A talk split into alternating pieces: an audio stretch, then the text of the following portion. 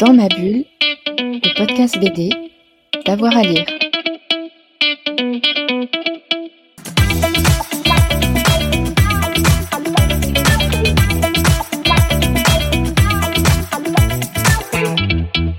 Bonjour à toutes et à tous et bienvenue dans ce nouvel épisode de Dans ma bulle avec Avoir à lire, votre podcast BD. Aujourd'hui, on va célébrer une bande dessinée qualifiée de douce et poétique avec euh, Abélard. Abélard, c'est une série qui vient de reparaître chez Dargo en intégrale. On y retrouve euh, Abélard lui-même, hein, le personnage principal, un poussin plutôt rêveur qui va croiser la route de Gaston, l'ours grincheux, d'Alvin, un jeune orphelin. Et j'ai le plaisir d'avoir avec moi le scénariste, Régis Sautière. Régis Sautière, bonjour. Bonjour. Alors Abélard, c'est une série qui a désormais 10 euh, ans. Le premier album est paru euh, en 2011. On va revenir un petit peu aux sources. Comment elle est née dans votre esprit, cette, euh, série, cette bande dessinée? Elle est née au cours d'une promenade. je, ça faisait un petit moment déjà qu'avec Renaud, on voulait retravailler ensemble. On avait fait un premier album quelques années auparavant qui s'appelait Mister Plum, alors qui n'a rien à voir avec Abélard, qui était au départ le premier tome d'une série plutôt humoristique bon, la, série n'a pas marché, donc on s'est arrêté au premier tome. Et, euh, mais on avait euh, gardé beaucoup de plaisir euh, à, travailler ensemble et surtout l'envie de retravailler ensemble un jour. Il fallait trouver le bon projet. Comme Renaud est un auteur complet, donc il n'a pas besoin de, moi pour faire ses histoires, donc il a continué son chemin, il a fait d'autres albums. De son côté, moi j'étais pris sur d'autres projets. Et puis un, jour, en me promenant dans les ortillonnages à Amiens, donc la ville où je réside euh, maintenant, euh, les ortillonnages, c'est un ensemble de, parcelles qui ont été aménagées, donc c'est d'anciens marécages qui ont été aménagés en parcelles de maraîchage pendant le Moyen Âge euh, et qui maintenant sont devenus des jardins. Voilà, les habitants d'Amiens ont leur jardin dans les ortillonnages, donc c'est plein de parcelles comme ça qui sont séparées par des petits ruisseaux et on peut s'y promener soit en barque, soit les traverser à pied en longeant le, la Somme par le chemin de halage. Donc moi, c'est ce que je faisais. Euh, je me promène comme ça sur ce chemin, un dimanche, je crois. Et, euh, en regardant ces parcelles de terrain, je, commence à me dire, tiens, euh qu'est-ce qui se passerait si voilà, un personnage était né comme ça, dans, dans cet endroit un peu idyllique, et qui n'aurait connu que ça il serait né sur une parcelle et puis il passerait son temps ici. Et puis petit à petit, voilà, en, m'interrogeant, en posant des questions, voilà, en, rêvassant, euh, l'idée d'Abélard est née. Donc le temps de faire l'aller-retour comme ça sur le chemin de halage, donc ça doit faire 6-8 euh, km à peu près l'aller-retour. En tout cas de la promenade que j'avais fait, euh, que j'avais faite. j'avais toute l'histoire en tête. Donc je rentre chez moi, je l'écris, je l'envoie à Renaud et je lui dis voilà, j'ai une histoire, ça c'est une histoire pour toi parce que je l'ai imaginé avec ton dessin. Euh, si t'en veux pas, voilà, je, la jette. Et tout de suite, il m'a dit oui, cette histoire-là m'intéresse, euh, je la prends. Donc j'ai découpé quelques pages.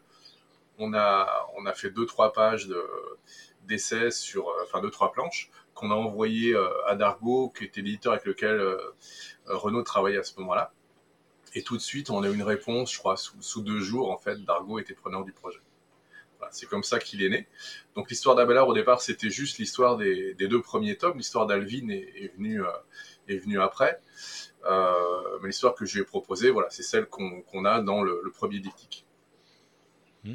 Euh, ça tient beaucoup donc sur ce personnage d'Abelard. Comment est-ce que vous vous le voyez, vous, son, créateur? On le qualifie de un peu philosophe, un peu un peu naïf, mais est-ce que ça correspond à ce qu'il est vous dans votre esprit? Pour moi, c'est un personnage qui est proche du personnage de Candide de Voltaire. C'est-à-dire que c'est un, personnage qui est, très naïf, qui est ouvert à tout. C'est-à-dire que le, personnage d'Abelard, un peu, c'est un peu une quintessence de, l'enfance. Voilà, un moment où, on absorbe un peu tout, ce qui nous arrive, où on a, besoin de comprendre le monde. Il y a plein de choses qui, se passent, qu'on découvre petit à petit. Et, et, Abelard, c'est ça. Euh, il se pose à la fois plein de questions et puis euh, euh, et en même temps, il n'est pas torturé non plus par des questions philosophiques. Euh, et son antithèse, ça va être Gaston, qui est le personnage qui, qui va rencontrer, avec lequel il, va faire son long voyage vers les États-Unis, qui lui euh, est son opposé complet. C'est-à-dire Gaston, en fait, c'est un peu, on peut dire que c'est un peu l'âge adulte si on, voit dans Abélard l'enfance. Et c'est un personnage qui a du vécu. On sent qu'il, qu'il a souffert, on sent qu'il a une vision euh, de, du monde, de l'humanité, de la vie, qui est une vision très négative, très noire, très sombre. pour lui, voilà, la, vie, il faut la prendre à bras le corps et puis et, lutter, lutter, lutter pour avancer. Abelard n'est pas du tout dans cette position-là. Lui, Abelard, voilà, il avance dans la vie, il prend les choses comme elles se présentent. il prend des coups aussi pas mal, puisqu'en sortant du marais, voilà, il va aussi être confronté à une réalité qu'il ne connaît pas.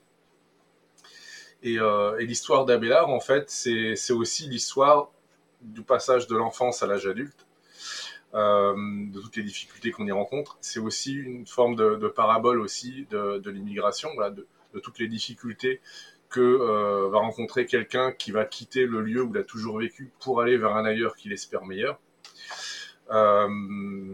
et puis c'est aussi une sorte de, passage de témoin entre Abélard et Gaston, avec pour Abélard en fait euh, cette rencontre en fait avec ce personnage de Gaston être une forme de, perte en fait puisqu'il voilà il, va il va perdre sa naïveté. Euh, il va perdre beaucoup de choses en fait. Voilà la, forme de, confiance aussi. Enfin, il va être complètement perdu à la fin de son voyage. Alors que pour Gaston, ça va être une rédemption. Lui qui était un personnage complètement fermé, euh, avec une, voilà, une vision très sombre des choses au départ, va commencer à s'ouvrir aussi au monde, à redécouvrir la vie, à se dire qu'en fait, ouais, tout compte fait, il y a des choses qui sont pas mal. Et, et tout ça, c'est grâce à fait. Et donc, l'histoire d'Abélard, voilà, c'est, cette histoire-là d'une rencontre à la base qui, qui va permettre, en fait, de, de fusionner ces deux personnages en un seul qui sera ni complètement naïf, ni complètement euh, fermé aux autres et au monde. Mmh. Euh, ça, toutes ces, tout ce côté euh, réflexion, parabole sur l'immigration ou sur l'autre, c'était dès le départ, vous aviez tout de suite envie d'une série qui parle un petit peu de tout ça en creux? Ou ça s'est imposé au, fur et à mesure Il y a pas mal de réflexions qui sont venues au fur et à mesure de, de l'écriture, évidemment mais l'idée de départ, c'était ça. C'était, euh, c'était une sorte de, de, voyage qui était à la, fois, à la fois un voyage géographique, un voyage dans, dans l'espace, mais surtout un, voyage intérieur pour les, les personnages qu'on allait mettre en scène, et principalement pour ce petit personnage d'Abélard, mais, euh, mais aussi pour le personnage de Gaston, puisque Gaston, c'est le personnage qu'on va suivre sur la deuxième histoire, donc qui, qui s'appelle Alvin, euh, alors qu'on n'a plus Abélard, si ce n'est dans, dans les souvenirs de Gaston. Euh, et, ce que je trouve, ce que je trouve intéressant dans cette histoire, parce que c'est une histoire très simple, l'histoire d'Abélard, c'est voilà, c'est l'histoire d'un déplacement, un personnage qui, qui, quitte un endroit pour aller dans un autre. Ce qui est intéressant, en fait, c'est l'évolution des personnages. On part de, de, deux personnages qui sont, voilà, on, on part d'un moment donné avec un personnage qui, voilà, qui a une certaine psychologie, et on va arriver à la fin de l'histoire avec euh, le même personnage, mais qui a une psychologie complètement différente, parce qu'il a vécu des choses qui l'ont marqué, qui l'ont transformé. Et, euh, et, voilà, ce qui m'intéressait, c'était vraiment la transformation de ces personnages-là, aussi bien d'Abélard que de Gaston, et puis d'Alvin aussi pour la deuxième histoire. Mmh.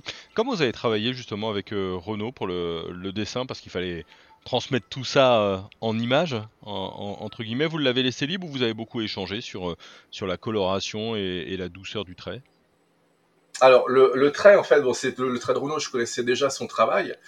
Et quand je travaillais avec un dessinateur, en fait, le, le dessin du dessinateur, c'est ma matière première et c'est ma principale source d'inspiration. C'est pour ça que j'ai dit à Renaud, voilà, que s'il ne voulait pas de mon histoire, en fait, je pouvais la mettre à la poubelle, tout simplement parce que quand je rêvassais comme ça dans les ortillonnages, l'histoire qui m'est venue en tête, elle est venue avec le dessin de Renaud, avec tout ce qu'il véhicule, donc la, part, euh, la part poésie notamment, puisqu'il il y, a, il a un trait qui véhicule beaucoup de choses euh, et qui est très inspirant. Et, euh, et quand j'ai imaginé l'histoire, voilà, c'était avec cet univers graphique qu'il avait développé tout au long de ses albums précédents. Et, et quand j'ai écrit le scénario, donc d'abord, j'ai écrit d'abord un synopsis, et puis après, voilà, un séquencier pour bien calibrer l'histoire. Donc un séquencier, c'est quand on, raconte l'histoire scène par scène, séquence par séquence. Et quand je suis passé au scénario, en fait, au départ, je voulais faire juste des, des, des, suites dialoguées. C'est-à-dire qu'on ne savait pas sur euh, combien de pages on partait. Et je lui ai proposé, en fait, d'écrire juste les, les, dialogues comme ça, avec une description du décor. Et puis après, il se débrouillait pour tout mettre en scène et, euh, faire 2, 3, 4, 5 pages pour, euh, pour, pour chaque séquence, en fait, en fonction de ce que ça lui inspirait. Et en fait, on a fait ça juste sur la première séquence. Et assez rapidement, en fait, je suis, retombé dans ma méthode habituelle de travail, qui est une description case par case, en fait. puisque quand on a signé avec Dargo, nous au départ on, voulait, euh, on partait sur un format euh, type roman graphique avec un nombre de pages indéfini. Mais euh, assez rapidement, en fait, chez Dargo, on nous a dit il vaut mieux partir sur voilà sur une histoire en deux tomes avec un nombre de pages défini. Donc commercialement ou financièrement, en fait, ça ça pourra pas être jouable. On, pourra juste vous proposer un forfait qui sera pas très intéressant. Donc si vous voulez pouvoir en vivre, voilà, vaut mieux se, se cantonner au format diptyque avec une soixantaine de pages par album. Donc là, comme on avait un nombre de pages défini et, figé, là j'ai éprouvé le besoin en fait pour être sûr que mon histoire euh, rentrerait bien dans les clous de faire un, découpage case par case, donc une description de chacune des cases. Et donc chaque fois, voilà, je prenais une planche, je la visualisais avec le dessin de Renault et je lui décrivais en fait ce que j'imaginais comme dessin euh, dans chacune des cases. Après, Renault réinterprétait tout ça. cest parfois, quand j'avais mis un plan large, il pouvait faire un, plan très serré. Euh, mais narrativement, voilà, dans, la mesure où ça respectait en fait les, intentions, il n'y avait aucun problème. Et, euh, et, si ce que j'avais écrit en fait termes de description de l'image était différent de, ce qu'il faisait, en règle générale, ça pose aucun problème. Et puis le résultat est super. en tout cas, il a, il, a, il a marqué.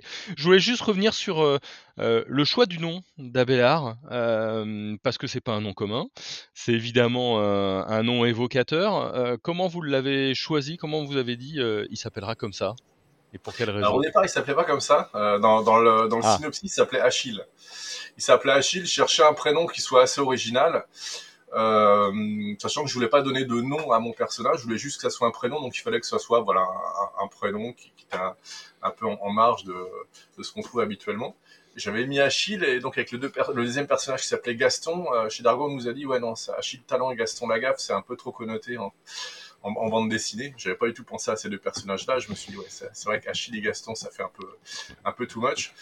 Euh, donc j'ai cherché un autre euh, un autre prénom de personnage et puis j'ai pensé à Abélard parce que c'est un prénom qui est très peu utilisé. Ça fait référence à un philosophe du Moyen Âge, alors dont c'était pas le prénom, c'était le nom, Pierre Abélard. Mmh. Euh, et puis voilà, je trouvais que ça sonnait bien et que ça collait bien au personnage.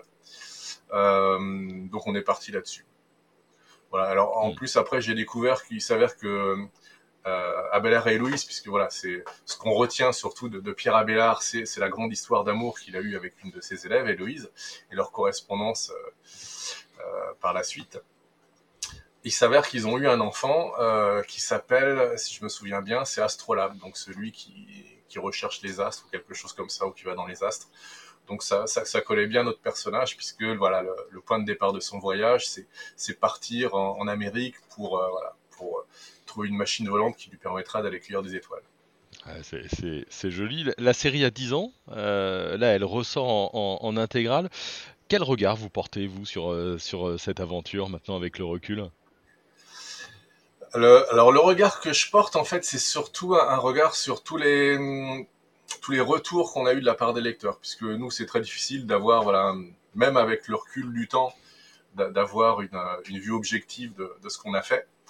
Euh, c'est surtout les témoignages qui m'ont été apportés euh, par rapport à, cette bande dessinée qui m'ont beaucoup marqué, parce que j'en ai reçu énormément, soit en direct lors de dédicaces, etc., soit alors via, via les réseaux sociaux, via, via toutes les critiques qui sont parues autour d'Abella, et puis des messages privés comme ça que j'ai reçus, dont certains qui étaient euh, très émouvants, euh, de gens qui avaient été beaucoup marqués par cette histoire, euh, au point que j'ai même rencontré une fois en, festival quelqu'un qui avait nommé, qui avait baptisé son enfant Abélard en référence à notre histoire. il y a, je crois que c'était l'année dernière ou il y a deux ans, il y a une, une jeune femme qui doit avoir une vingtaine d'années qui, qui m'a écrit pour me dire qu'elle qu lisait jamais de bande dessinée, c'était pas c'était pas son truc et qu'on lui avait quasiment forcé euh, qu'on avait quasiment forcé à lire cette bande dessinée et qu'elle en était ressortie bouleversée à tel point qu'elle avait couru l'acheter euh, après pour la faire lire à toute sa famille, à sa sœur, qu'elle avait filmé sa sœur en train de pleurer, en train de lire à Bella. Donc voilà, tout ça, c'est des témoignages en fait qui, qui marquent et puis qui justifient en fait notre travail, qui justifie tout ce qu'on fait, le, fait d'avoir choisi ce, métier d'auteur, de raconteur d'histoire. Euh, voilà, donc ça, ça fait à la fois plaisir et puis euh, et en même temps ça nous met une certaine pression puisque ça, on se dit en fait euh, c'est pas juste des petites histoires qu'on écrit dans notre coin, c'est des histoires qui, peuvent toucher des gens, qui peuvent les, marquer euh, profondément. Et donc là, on, se dit, on a une forme de responsabilité aussi dans ce qu'on fait.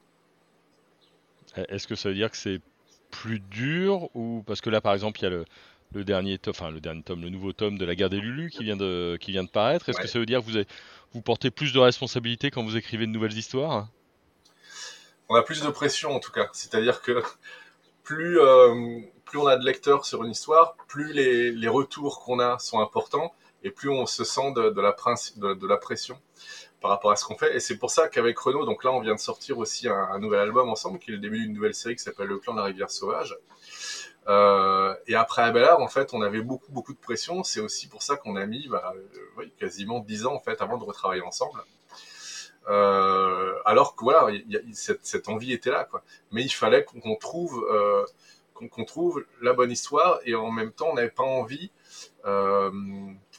de, faire un sous Abelard ou en tout cas de euh, que, ce qu'on allait faire allait être obligatoirement comparé à ce qu'on avait fait sur Abelard. C'est pour ça qu'on a choisi de partir sur quelque chose de complètement différent, sur une série jeunesse, une série d'aventures jeunesse, alors avec toujours le dessin de Renault, mais voilà, avec des thématiques qui sont différentes, avec un ton qui, qui est différent, euh, pour éviter justement cette, cette comparaison avec cette œuvre qu'on a fait et qui a beaucoup touché les gens. Ça permet un peu de de soulager de cette pression-là pour pouvoir avancer. Alors comme on a eu des super retours sur le clan Rivière Sauvage sur le tome 1, maintenant on a la pression sur le tome 2. Ça c'est le problème des séries, mais bon. C'est une pression plutôt positive aussi. Et, et, et, cet anniversaire là, tous ces retours, ça vous donne pas envie de, de replonger pour un, un nouveau diptyque à Bellard hein? Non, non, non. Je, je pense qu'à un moment donné, il faut savoir aussi euh, faire le deuil d'une histoire, se dire voilà, ce qu'on a fait, on, on l'a fait à un moment donné. Euh, on est allé au bout de ce qu'on voulait faire. Euh, remettre le couvert parce que ça a bien marché ou parce que les critiques ont été bonnes, ça, peut être une euh, des, mauvaises raisons en fait parce que ça d'une part donc on aura cette pression très forte et en plus de ça on risque de se fourvoyer soit en essayant de trop faire plaisir aux gens qui ont aimé la première histoire donc de refaire un peu ce qu'on a déjà fait euh, mais en le faisant forcément moins bien parce qu'il y, aura pas l'impulsion de départ, le, euh, côté euh, comment dire pas naïf, mais je, cherche le mot mais je le trouve pas. Euh, mais en tout cas, la, la spontanéité, voilà, il y aura pas la spontanéité mmh. de départ. On sera plutôt dans une redite de ce qu'on a, ce qu'on a déjà fait, en essayant de faire en sorte, voilà, qu'on soit à la fois proche de l'histoire et que ça fasse plaisir, que ça corresponde à tous les retours qu'on a eus. Et euh, et autant c'est bien de faire plaisir à ses lecteurs, autant je crois que c'est une mauvaise solution de chercher absolument à leur faire plaisir. Il faut d'abord raconter les histoires qu'on a envie de raconter, et après, si elles touchent un, lectorat, euh, tant mieux, c'est parce que on, a été euh, à la fois spontané et puis on a été sincère. Or, essayer de reproduire une histoire, enfin, euh, parce que on sait que, que ça a plu et qu'on veut refaire la même chose, je pense qu'on perd en sincérité et que ça finit par se voir. Dernière question, sur quoi vous, vous travaillez là? Qu'est-ce qu'il y a sur votre planche de, de, travail en ce moment? Alors il y a cinq bandes dessinées. Il y a donc la suite de la guerre des Lulu, la suite des spectaculaires que je fais avec euh, Arnaud Poitvin. Euh, donc il y a la suite du clan de la rivière sauvage. Là je suis en train de travailler sur le tome 2. Il y a une nouvelle euh, série avec Xavier Fourquemin euh, au Lombard qui se passera pendant la Révolution française. Euh, et puis il y a un gros gros euh, one shot chez Rue de Sèvres avec Damien Cuvillier. Donc là, ça fera 240 planches à peu près. Euh, où là, on est sur une grande histoire d'aventure qui se passe en grande partie en Afrique avant la colonisation. On va suivre un, groupe de mercenaires comme ça qui, va remonter le Nil. Et puis après, je travaille sur d'autres projets dans l'audiovisuel. Je travaille sur l'écriture d'un roman de science-fiction avec un copain aussi. Et puis, euh, je travaille sur un petit ouvrage consacré à Jules Verne, un petit ouvrage pédagogique. Eh ben, ouais, vous avez un, un, joli planning. Merci beaucoup, Régis Sautière. Merci à vous. Et voilà, dans ma bulle, c'est terminé pour euh, aujourd'hui. Évidemment, on a plein d'épisodes en stock, donc vous pouvez écouter cette émission, vous pouvez réécouter les anciennes. Si vous aimez, vous likez, vous partagez, vous en parlez autour de vous. On se retrouve la semaine prochaine. Bonne journée à tous. Dans ma bulle, le podcast BD, d'avoir à lire. thank you.